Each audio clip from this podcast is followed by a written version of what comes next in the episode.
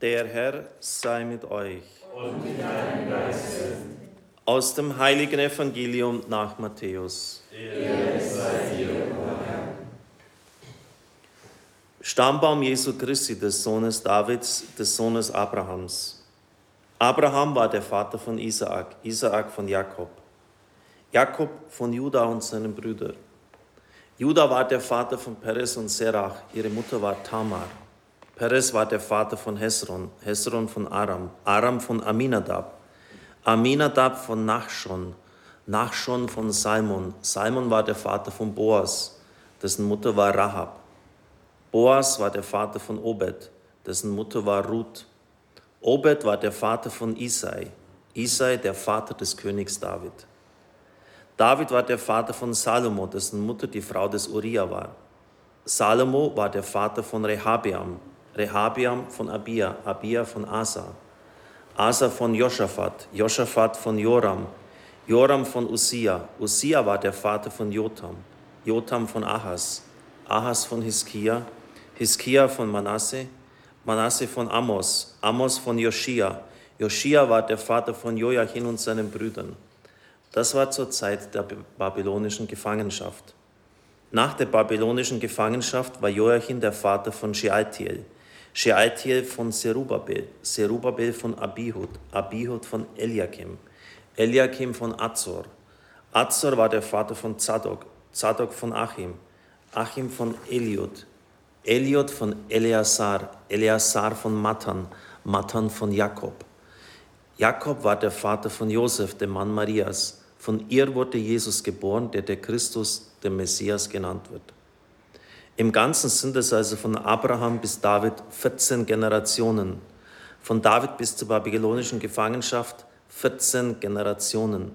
Von der babylonischen Gefangenschaft bis zu Christus 14 Generationen. Evangelium unseres Herrn Jesus Christus. Lob sei dir, Christus liebe Zuschauer, liebe Zuhörer. 18 lange Monate ist Dietrich Bonhoeffer in einem Kellerverlies in Berlin eingesperrt gewesen. Er hatte sich zu der Überzeugung durchgerungen, dass der Wahnsinn in Deutschland nur dann beendet werden kann, wenn Adolf Hitler liquidiert wird. Und deshalb hat er sich dem militärischen Widerstand angeschlossen. Und sein Name ist nicht von ungefähr dann bei dem Aktenfund von Zossen aufgetaucht, als die Gestapo fieberhaft nach den Hintermännern des Attentats vom 20. Juli suchte. Bonhoeffer wusste, was im nationalsozialistischen Terrorsystem eine Anklage von Hochverrat bedeutet. Damit konnte er nicht mehr rechnen, mit dem Leben davonzukommen. Es war nur eine Frage der Zeit, wann das Fallbeil oder der Strick auf ihn wartete. Es ist ein Brief von ihm überliefert, der letzte an seine Braut Maria von Wedemeyer am 19. Dezember, also jetzt in unseren Tagen 1944. Er hat ja dann wenige Tage später dieses wunderbare Gedicht, das auch im neuen Gotteslob aufgenommen worden ist, von guten Mächten verfasst. Und was diese guten Mächte sind, beschreibt er in diesem Brief so, du, die Eltern, ihr alle, die Freunde und meine Studenten an der Front, sie alle sind für mich stets gegenwärtig. Deine Gebete, gute Gedanken, Worte aus der Bibel, längst vergangene Gespräche, Musikstücke und Bücher. Das alles gewinnt Leben und Realität wie nie zuvor. In der sechsten Strophe dieses Liedes heißt es dann, die Welt, die unsichtbar sich um uns weitet, das Schlusslied, der Schlussstrophe. Und das erwähnt er auch hier, es ist eine große, unsichtbare Welt, in der man lebt. An ihrer Realität gibt es keinen Zweifel. Wenn es in dem alten Kirchenlied von den Engeln heißt, zwei um mich zu decken, zwei um mich zu wecken, so ist diese Bewahrung durch gute, unsichtbare Mächte am Morgen und der Nacht etwas, das Erwachsene genauso brauchen heute wie die Kinder. Also die guten Mächte sind Engelsmächte, die Engel des Lichtes, die uns behüten. Und jetzt passen Sie gut auf, was er schreibt, weil darum geht es heute in der Predigt. Darum sollst du nicht denken, ich wäre unglücklich. Was ist Glück und was ist Unglück? Es hängt so wenig von den Umständen ab. Es hängt eigentlich nur von dem ab, was im Menschen vorgeht. Täglich bin ich dankbar, dass ich dich habe und das macht mich glücklich. Es hängt so wenig von den äußeren Umständen ab, glücklich zu sein. Das könnte man gut so als Kalenderspruch lesen. Aber als Lebensphilosophie, ich bin mir sicher, dass kaum jemand von Ihnen, wenn er ehrlich ist, das unterschreiben würde. Die Umstände des Lebens, all das soll bedeutungslos sein oder kaum Bedeutung haben. Das macht doch unsere Lebensqualität aus. Der Beruf, von dem wir erwarten, dass er uns erfüllt, uns nährt und nicht nur das Geld bringt, was wir halt unbedingt zum Fristen des Daseins brauchen. Das Haus, die Einrichtung soll auch entsprechend sein, das Auto, der Gehalt, die Urlaubstage. Und ich kenne viele Menschen, Sie wahrscheinlich auch, die dauernd unzufrieden sind, wenn auch nur ein einziger von diesen Parametern nicht stimmt. Ein Faktor reicht. Es stellt sich anhand dieser Aussage von Dietrich Bonhoeffer es hängt doch so wenig von den Umständen ab und die sind ja wirklich gottserbärmlich in seiner Situation. Die Frage, worauf kommt es denn wirklich an? Worauf kommt es an Weihnachten an? Man hat die Gefangenen, und damals ist fast jeden Tag ein Angriff auf Berlin von den Alliierten geflogen worden, in den Zeilen gelassen, sollen sie doch verrecken, das war doch den Nazis sowas von egal. Die Wärter haben sie unglaublich schikanös benommen, und dann schreibt Bonhoeffer, es hängt doch alles so wenig vom Äußeren ab. Von den Mystikern ist uns überliefert, wie es damals in der Heiligen Nacht auch zugegangen ist. Brigitta von Schweden, Patronin Europas, hat das gesehen dürfen. Auch die selig gesprochene Katharina Emmerich von Dülmen und viele andere auch. Und wenn man das vergleicht, dann hat man eigentlich immer so die gleiche Schilderung, dass es damals unglaublich erbärmlich zugegangen ist. Es muss Zug gewesen sein in dieser kalten Steingrotte in Bethlehem. Der Ochs und die Esel haben mit ihrem Körper ein bisschen Wärme gespendet. Es hat an allem gefehlt. Maria hätte dann auch ihren Mantel hergenommen, eine Matratze aus Heu gemacht, um das Kind wenigstens ein bisschen vor der Kälte zu schützen. Sie hat ja alles Notwendige für die Geburt in Nazareth akribisch, genau, liebevoll vorbereitet. Das wenigste konnte sie mitnehmen. Und beide beugten sich trotzdem unter die Vorsehung des Vaters. Wenn wir in eine Krippe hineinblicken, sehen wir etwas anderes, zumindest ich. Es ist ein fester Teil meiner Kindheit, dass wir immer ins Moos gegangen sind, wie wir es genannt haben, um Moos für die Krippe zu sammeln. Und dann ist es losgegangen, da wurde ein Teich angelegt, in der Krippe natürlich. Dann über der Krippe die erste Etage, einmal sogar noch eine zweite Etage, da waren überall Hirten. Dann die Suche nach den besten Stöcken. Das Moos musste eine bestimmte Qualität aufweisen.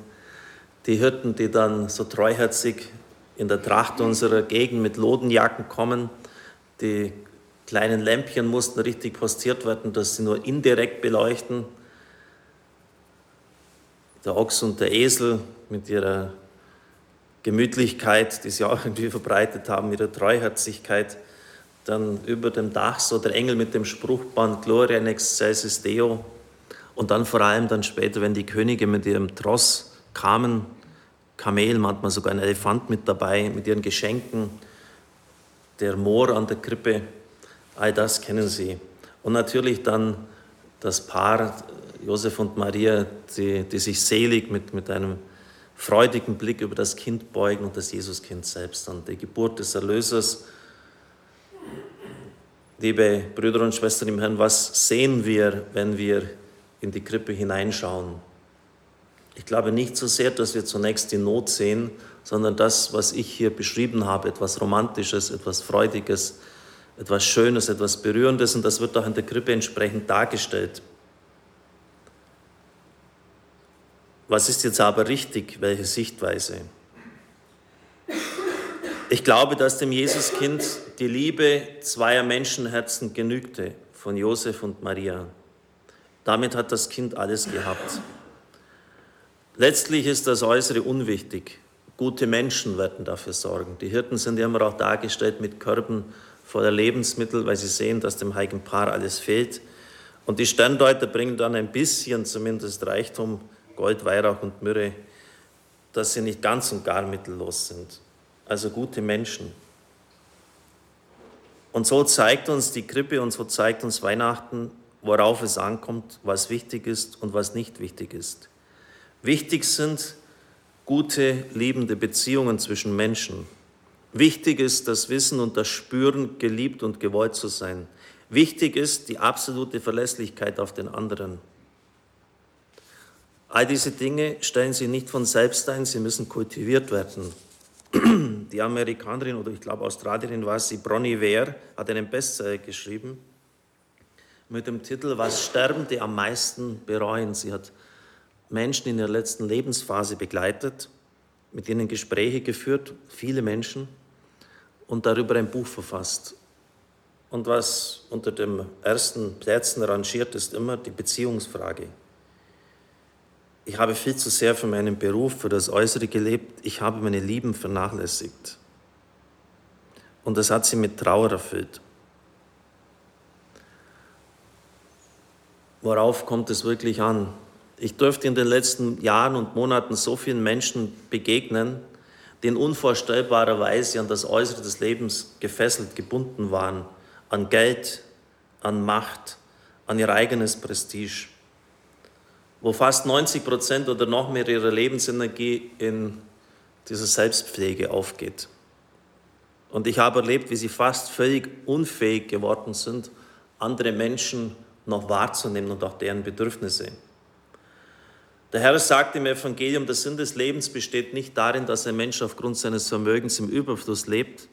Und er nennt den reichen Kornbauern einen Narr, der nur für sich selbst reich war, nur für sich selbst, nur das eigene Ego hat er kultiviert und alles andere äh, auf das hin ausgerichtet. Es hängt so wenig von den Umständen ab und, sagt Dietrich Bonhoeffer, hat alle Energie in die Umstände hinein investiert. Und wenn man dann näher hinschaut in die eigene Familie, fast nur Zerbruch, unheilvolle Beziehungen, Menschen, die in der Psyche zutiefst verletzt und gestört sind. Liebe Brüder und Schwestern im Herrn, überlegen Sie sich das für Weihnachten. Worauf kommt es wirklich an? Schauen Sie in die Krippe. Es wäre doch für Gott, ist ja mächtig, leicht möglich gewesen, seinem Sohn andere äußere Umstände zu bieten. Warum in dieser Erbärmlichkeit? Welche Botschaft steckt dahinter? Was will uns Gott damit sagen? Meditieren Sie vielleicht ein bisschen auch hinein, Sie, wir, die wir schon ungehalten sind, wenn am Sonntag kein frisches Brötchen auf den Tisch kommt, weil halt damals was aufgebacken werden muss. Überlegen Sie mal, wie die Situation von Dietrich Bonhoeffer war. Und was muss in diesem Menschen vorgegangen sein, dass er dann solche unvorstellbaren Sätze schreibt. Es hängt doch alles nur davon ab, was im Menschen vorgeht, was in ihm da ist. Also die, diese inneren Werte, die dieser Mann hat. Und dazu gehört auch die Beziehung zu Gott. Das Kirchenlied von den Engeln. Zwei, um mich zu decken, zwei, um mich zu wecken. Und dementsprechend konnte dann auch später völlig gelassen sterben. Der Lagerarzt, der sagt, dass er schon viele Menschen sterben hat sehen. Niemand ist bisher so gestorben wie Bonhoeffer. An einem Fleischerhaken haben sie ihn nackt aufgehängt. Das ist das Ende. Für mich der Beginn eines neuen Lebens. Die Beziehung zum Nächsten, zu seiner Freundin, zu seiner Verlobten und die Beziehung zu Gott. Der Papst Benedikt schreibt in seinem Buch Jesus von Nazareth, der Mensch ist ein Wesen in Beziehungen. Und wenn die erste, die grundlegende Beziehung des Menschen gestört ist, die Beziehung zu Gott, dann kann nichts weiteres mehr wirklich in Ordnung sein. Um diese Priorität geht es in Jesu Botschaft und Wirken. Es will den Menschen zuallererst auf den Kern seines Unheils hinweisen und ihm zeigen, wenn du da nicht geheilt bist, dann wirst du trotz all guter Dinge, die du findest, nicht wirklich geheilt sein. Wenn Sie in die Krippe schauen, dann sehen Sie auch den Engel. Ehre sei Gott in der Höhe, das Spruchband. Wo gibst du Gott die Ehre? Wo pflegst du die Beziehung zu ihm? Wo nimmst du dir Zeit im Gebet? Liebe Brüder und Schwestern im Herrn, es hängt doch so wenig von den Umständen ab. Es hängt eigentlich nur von dem ab, was im Menschen selbst vorgeht. Amen.